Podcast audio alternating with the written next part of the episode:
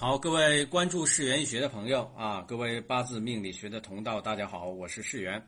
我们今天接着来研读第一天随产微，呃，六亲论的第十个部分恩怨啊这一篇。那么这个恩怨啊啊，字面意思非常好理解啊，其实无非的话就是喜忌啊喜忌。但是从人情上来说，有的对我们有恩，有的对我们有怨，有一点人情情绪方面的作用在里边。其实这一章主要的呃知识点讲的是什么呢？讲的是和的作用啊，所谓的天干五合呀，地支三合六合。那么这个和有什么样的作用呢？我简单先把这个知识点先跟大家说一下啊。这个和呢有和化。啊，有什么合办呐、合商啊、合进啊等等啊，最主要的啊，我们就要看，如果说这个合是能够作用之后强化了我们的用神啊，或者是把用神啊这个合到日主的身边来，这个一定是好的啊，这个就对我们有恩啊，有恩，所以有恩就把用神为我所用啊，牵个线搭个桥，有怨是什么呢？本来这个用神在那摆着，你一下的话呢，被别的东西合变为忌神啊，或者是合绊绊住了之后就两失其用，这种的话呢叫做有怨啊，那自然有怨气了。本来这个钱我是能赚到的，结果你中间插一杠子啊，这个钱我赚不到了啊，这个叫做有怨气啊。不过这种合呢，啊，直观上理解啊，就相当于是有感应。啊，因为八字的，如果它要是运作起来的话，一定是天干的冲刑，啊，不是冲刑啊，天干的这种合冲克与地支的刑冲合还会啊等等这些，才能够引起这种啊这个这个作用关系，才能够有恩有怨啊。比方说啊，八字混杂，官杀混杂，那我们合杀留官，这个叫做有恩，对吧？哎，但是如果你要是八字里边正官一位啊，忌神把官星合办，这个叫做有怨啊。简单说就是这样啊。那我们来看一看第一天髓如何来说明这个问题啊？如何来说明这个问题啊？两意情通终有眉，虽然遥立亦寻追，有情却被人离间，怨气恩重死不归啊！你看看这个七言绝句，我觉得写的非常好啊，非常好。有一点这个文采在里边，不像前边好多的话只写的很白啊，这个写的就很好。两情相悦，中间的话呢，就就我我想用神啊，我想要用这个用神，但是呢中间离我太远，这怎么办呢？中间有个媒介啊，过来之后把它合到我身边来，啊，这个是非常好的啊。但是的话呢，两个人啊本来两情相悦，比如说己土啊，我用甲木，但中间隔着一个这个这个啊庚金啊，这个叫做有人离间啊，这个就有怨啊。简单说就是这样啊。那么原著说说喜神和神两情相通，又有人引用生化啊，这个就好像什么如有媒啊，这中间有媒婆给你俩参这个这个撮合啊，这个道理就是这样啊。然后虽这个虽是隔身分立啊，其情自是相好，则有恩无怨。和神喜神啊，这个有恩无怨啊，这是句号。呃，和神喜神虽有情，就我刚才说的假结合，而忌神离间，求和不得，终身多怨啊，这种怨男这呃怨男怨女特别多啊。至于可憎之神，远之为妙；可爱之神，近之尤切。这种啊要合过来。呃，又有一般邂逅相逢者，得之不胜而乐；私情偷合者，去之一足为奇啊。去这个这个属于流年行运。啊，流年行运出现了，然后的话呢，啊，把我们这个用神给合过来，我们能得到了，这个就好啊。但是的话，你要是合成合合成忌神了，那就麻烦了啊，麻烦麻烦了啊。这个属于原著啊。下边任铁桥大师说：“恩怨者，喜忌也啊，其实就是喜忌关系啊。日主所喜之神远，得合神化而近之者啊，这个化的话，也就化成我们的用神啊。”啊，所谓两心相通，如中有美矣啊！喜神远隔得旁神引，能相和好而有恩而无怨也啊！这个前面道理都很简单啊，只是贤神忌神，只有贤神忌神而无呃贤神忌神而无喜神，得贤神忌神合化而为喜神，所谓邂逅相逢也啊，两者的话对我来说都没什么用，他俩一合化变成我的用神了，这种的话就是偶然啊，偶然。喜神远隔，与日主虽有形，被贤神忌神隔绝。日主与喜神各不能顾，得贤神忌神合会，化作喜神，因为私行谦和者，那谦和也。他他解释到这个要比我深入啊！我刚才说这属于流年，他解释更加深入一步，就八字本局里边有这种，呃，忌而变用的啊，这种合化那是更好啊。不过这种不太好碰到啊，应该也说也会有啊，不太好碰到。啊，更为有一般来说，这个合啊，我插一句，一般来说，这个合的话呢，都是合伴啊，失去作用啊，合尽了啊，比如说这个呃合化啊，化成用神，这个确实多，但多数的话都是合化成忌神了。如果能化的话啊，更为有形，日主与喜神紧贴，可谓无啊，可谓无形啊，欲合化而为忌神。这个就是有形的话是什么呢？日主和喜神紧贴，无形是什么？合化而为忌神。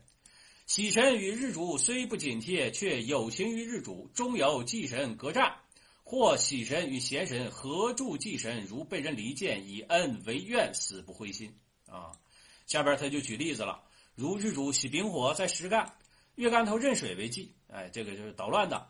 然后如年干丁火合化为木，啊，合化为木，这个日主的话，啊，可能应该是啊五行木吧，啊。这个他没说是什么啊？不特去以木和庚金而禁止，此贤神化为喜神，化神为我的用神，就是贤神为用神。如中有媒介，日主喜火，局内无火，凡有癸水之际，得戊土合癸水啊，这个叫做两者虽是贤神，但是合化为喜神啊，为邂逅相逢也。日主喜金为年之作有，与日主眼隔，日主作巳，忌神紧接。知会金局已成金之喜神，为四境谦和者，与可类推啊。这种的话就是，呃，还是那句话，两个忌神或者贤神合化为用神啊，叫做邂逅或者是私情。好，这个道理就很简单啊。下边的话呢，我们就看几个命例啊。这一共有三个命例啊。不过啊，我先说这三个命例的话，日期都有问题啊。我们先按照他他写的啊，了解一下这个思路啊。第一个八字丁酉年甲辰月戊戌日戊午时，这一看戊土旺相，对吧？戊土的话，戊戌日生在辰月，然后戊午时，这戊土的肯定旺相。我们想用什么？开始的话，在七杀透干，我们肯定想用七杀呀。但是这个七杀甲木的话呢，在地支里边这个弱根一辰戌冲八根，第二个辰酉合化忌，所以这个甲木用不起来啊。用不起来的话，那我们肯定就得想办法用这个酉金。啊，那你总不能用丁火吧？丁火肯定用不了吧？用这个酉金、辰酉合，毕竟的话奔金来使劲嘛。走这个运啊，先走这个癸卯申寅，这个酉金恐怕用不起来。辛丑可能还可以，庚子凑合这啊，中间这个运并没有走到西方金地啊，所以这个八字的话一看就麻烦啊，一看就比较麻烦。嗯，但是辰酉合的话确实有化金之象。啊，有的说是逢龙则化啊，地支里边的辰酉合有化金之象，土也是能生金的，这一点确实是好的。那这个八字的话呢，任铁桥大师说说此重重厚土，甲木退气不能疏土，其土行必要年之之有金呐，发泄精华啊，金逢火啊，盖头啊，盖其意欲日主之生，虽然远隔两行啊两。两意情能啊，这可能写错了啊，两情相悦吧。喜辰有合而尽之，啊，他没有画别的啊，画土了啊。如中有梅出运癸卯壬寅，离啊离间喜神功名蹭腾啊，寅午戌火局了嘛。至辛丑运会火啊，会金入判连登科甲庚子己亥戊戌土军之地，世柱世至尚书啊。他说这个到这个呃庚子己亥，特别戊戌。啊，戊戌，这戊戌的话本身旺相，他怎么样能够的话呢？这个这个把这个金给他弄啊，这这这这这变成用神了，那这个是很奇怪的啊。他这个解释的话其实牵强，辛丑确实不错，啊，后来的话呢，因为这比较牵强，一查这日子是有问题的啊。因为这个八字的话，他能看到尚书估计的话是一七一七年啊，一七七七年没有这个八字，其实一七一七年也没有这个八字啊。没有这个八字，有这个日子。这个日子只有两种可能，一种的话呢是三月十二十五日癸卯月啊，一个的话是五月二十四日。一看的话就立夏之后乙巳月。那么癸卯月不太可能啊，癸卯月不太可能，因为的话戊癸本身呢，戊癸合卯戌合，这个的话就有呃化火之象。那你要化火的话，这个的话就变成化气格了啊。从火土之势的话，这走西方金地是不可能，金水之地啊是不可能成事的。所以这个只可能是乙巳月，不是甲辰月。乙巳月日主肯定很旺，他用这个官星用不了啊。那一样的话呢，用巳酉拱金局，这一点的话呢，倒还好一些啊，就说得通啊。如果你要巳酉拱金局，戊土本身走到这个这个这个这个在火地啊，逢禄位，那你再走辛丑、庚子、己亥这些的话，确实也都好，因为它是北方水地嘛，金水之地的话，它寒凝之气就重一点，这个就。更说得过去，但是走戊戌也不行啊，造土淬金，所以失至尚书啊，这个我相信，但是这个八字还是有问题啊，大家可以自己来分析一下，这个应该是乙巳月啊，乙巳。呃，下边这个八字丁酉年乙巳月啊，这个两个都是一样的，丁酉年乙巳月，丁丑日丙午时这么一个八字啊，那么这个八字。啊，我怀疑啊，我怀疑可能任铁桥大师的万年历有问题啊，这是怎么同样的月份的话都写错，很奇怪啊。那么这个丁丑，我们先说啊，丁丑生在夏天，丑土的话肯定发挥作用，因为会火嘛，会火。但是的话呢，丁火肯定旺，因为边上一个乙木，还有一个丙午，那你用的是什么？用的的话就是这个酉金，巳酉丑三会局，三合局啊，三合局很旺。那你在走这个运的时候的话呢，前边甲辰啊，还可以癸卯壬寅。啊，这个不不行啊！辛丑、庚子、己亥，这都可以啊，走这个运的方向也都没问题。所以任铁桥大师说说丁火生在四月五十，比劫并旺，又逢木柱，其势猛烈，年之有金啊。本日主之所喜，爻隔啊啊，就就爻隔远，又被。丁火盖之啊，就跟前面一样嘛。四火劫之，似乎无情。其坐下丑土，烈火逢湿土，而成养育之恩。啊，要己酉合成金，归之库内。啊，幺幺四酉啊，这写错了啊，就是幺四酉，四酉丑，三合金，归之库内，其情相似和好，不特财来救我，又能泄火土泄，我能发奖，是至翻孽，名利双全啊。这个就是嗯，封疆大吏啊，部级干部啊，部级干部。解释没有问题，但这个八字也是日子有问题。这个八字一七一七年五月三日，正好立夏之前，它是甲辰月，它不是乙巳月啊，所以三合局的话是瞎扯，三合局是瞎扯。但是甲辰月辰酉也是能合的，辰土的话呢也是能够会火的啊。甲辰月的话上面透着印星，然后的话呢天干全是木火，地支还有一个呃午火来生身，这个确实很旺。但是如果甲辰月的话，很明显啊，我个人觉得话要比这个乙巳月格局层次更高一点，因为的话呢，辰酉合本身化金之象确实能够合进。第二个丑土的话还暗藏着财库，所以这个八字的话，甲辰月的可能性就更大啊，更大。特别是你比如说甲辰，它走的运走癸卯啊、壬寅，上边透出来的话呢，也有官星制火之象啊，所以这个八字的话呢啊，大家注意月份是有一些问题的。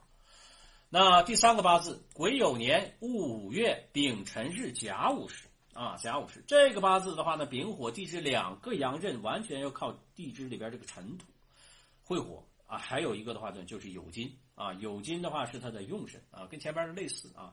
但是这个戊癸一合化火之象，中间这个午火啊，确实的话有隔，因为辰酉的话本身是合的嘛，前边的话都是直接就这这这这种能合辰酉合。但是这个合的话啊，辰酉合的话呢，就中间隔着一个午火，午火阳刃，这个就属于中间捣乱的啊，确实不利。再加上它是行运，你看啊，丁巳、丙辰、乙卯、甲寅这些的话都是走忌神运，因为日主本身很旺嘛，它走木火运是不利的啊，不利的。所以这个八字，任铁桥大师说说丙火生于五月，旺可知一点癸水本不相夺，戊土合之。这个合的话，就相当于合。你甭管合办还是怎么着啊，这这个无无火当令的话，癸水就没有作用了啊，所以它这官星用不了。年至有金，本有形与辰合，但是又被无火隔之，求合不得。所谓怨气恩中也，兼之运走东南木火之之地啊，这个是最重要的。一生指型号破损，又无财喜之事，克二七二七妻子遭回路四次，致淫运而亡啊，致淫运而亡。那么这个八字的话呢？分析很简单，但这个八字的问题是在于一七五三年六月二日是丁巳，不是戊，丁巳。所以这个丁巳的话呢，就不存在啊，当然也是很旺啊，但第一不存在戊癸合，第二个的话呢，巳有暗拱金，所以这个八字不像是他说的啊，这个任铁桥大师说的那么差。午火的话，中金阳刃啊，丁巳的话要比这个戊午的话肯定要强一点，强一点。但是的话呢，辰有合，肯定是被这个这个呃巳火隔住了。但是如果这个八字如果要是能过甲寅运，走到癸丑，走到癸丑的话，巳酉丑三会局上边癸水透干，一定比较好。这个甲寅的话呢，按照他说这个运是有问题的，因为丙辰。啊，他你要是丁巳的话，他就先走丙辰、乙卯、甲寅，然后走得很快啊。没说具体流年啊，流年的话不随大运走，所以这个八字的话呢，日子还是有问题的啊。大家的话是需要调整啊，调整。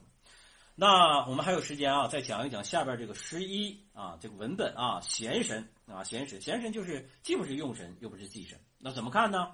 一二闲神用去吗？啊，用用得着要把它拿掉吗？啊，不用何妨？莫动它，你不动它就没事儿。半局闲神任闲着，要紧之场自做好。就是你关键紧要的关头，忌神来了之后，这闲神也许会发生好的作用，但是它也许的话发坏的作用啊，这个得看情况。原著啊，喜神不必多也，一喜而十倍啊，那自然的话，喜神的话也不用多，多了之后心意不定啊。忌神也不多啊，不必多，一忌而十害啊。这忌神的话，如果偷干妄相的话，一颗。老鼠屎害了一锅汤啊！自喜忌之外，不足以为喜，不足以为忌，皆闲神也。那这个就是闲神的定义。如天干为用，如以天干为用，成气成和，而地支之神虚脱无气，冲合自是升降无情；如以地支为用，成柱成合，而天干之神这个有散浮泛，不爱日主啊，这些都是闲神啊。主阳辅阳，而阳气停泊，不冲不动，不和不住。啊，什么关系都没有啊！和日主的话呢，既没有情，反正的话也没有生助你什么用神啊等等这种，这种的话呢，日月有情，年时不顾，日主无害，日主无情气，日主所得年月不顾，日主无害，日主无冲无合，虽有闲神，只不去动它，但要紧地自结迎战。至于运道只行自家边界，以足为奇。这个后边这句话稍微有点拗口啊，他意思就是说这些的话呢，属于独立王国。你不管它也就无所谓，但是的话呢，真的要结合着运土来看，因为如果要是啊，他这个祭神来了之后，他万一和这个祭神发生作用关系，生助祭神，那肯定还是不好的。所以下边任铁桥大师他有这个一些不同的意见，我们看啊，任是曰有用神必用喜神，喜神者辅格助用之神也，啊，这就是喜用啊，喜神用神定义。然有喜神，亦必有忌神者，破损破格损用之神啊！这个喜神忌神定义，自用神、喜神、忌神之外，皆闲神也啊！除了他们几个，都是闲神。当然还有仇神啊，仇神，仇神的话就生气神的啊，为闲神居多啊，故有一二半局之称。闲神不伤体用，不爱喜神，可不必动他也啊！就是闲神其实是蛮多的啊，因为喜神、忌神。啊，或者用神只一两个就可以了，其他都暂时用不到啊，你就不用管它，任其闲着。至岁运欲破格损用之时，而喜神不能辅格护用之际，亦为要紧之场啊。这个这个时候的话，就关键时候了。得闲神制化岁运至凶神忌物，光伏格局喜用。因为你流年怎么走的话，都会走到生入忌神运。这个时候的话，如果你喜神而这个闲神能够制化它，那就是好的。获得贤神和岁运之神，化为喜喜用而辅格助用，为我一家人也啊！那当然的话，他就帮我的话是一家人。此文章本意，所中者在末句要紧之上做自家也，未免原著有误。他觉得这个原著是有误的啊，他不是说自成一体啊啊！是云虽有贤神，只不去动他要紧之上，自结迎战。至于运道，只行自家边界，诚如世论，不但不做自家，反做贼鬼提防也。啊，他自成一世的话，自己有根，他的万一生入忌神怎么办？此非一定之理也啊！要看八字具体的情况。如用木，木有余，以火为用神，以金为忌神，以水为仇神，以土为贤神。土就是贤神。木不足，以水为用神，以土为忌神，然后以金为仇神，这金克的嘛，以火为闲神，是以用神必作喜忌之左啊啊！这个闲神之助啊，喜神之左，闲神之助，则用神有神，不怀忌神矣。木如是论。愚者可知啊。所以这个的话呢，就是你结合这八字看这个闲神到底发挥什么样作用，主要体现在大运流年啊这种复杂的作用关系里边啊。所以这个的话呢，就是所谓闲神的定义和它的用处啊。所以这个就好像这个国画里边留白啊，留白好像没有作用，但实际上真正的时候的话，这个留白。会体现出你的画的真实的功力啊，所以这个的话，闲神用好了，对于你批断八字的流年细节是非常之重要的。好，那这节课呢，时间关系，我就先讲到这里。我是世源，我们下次课再见。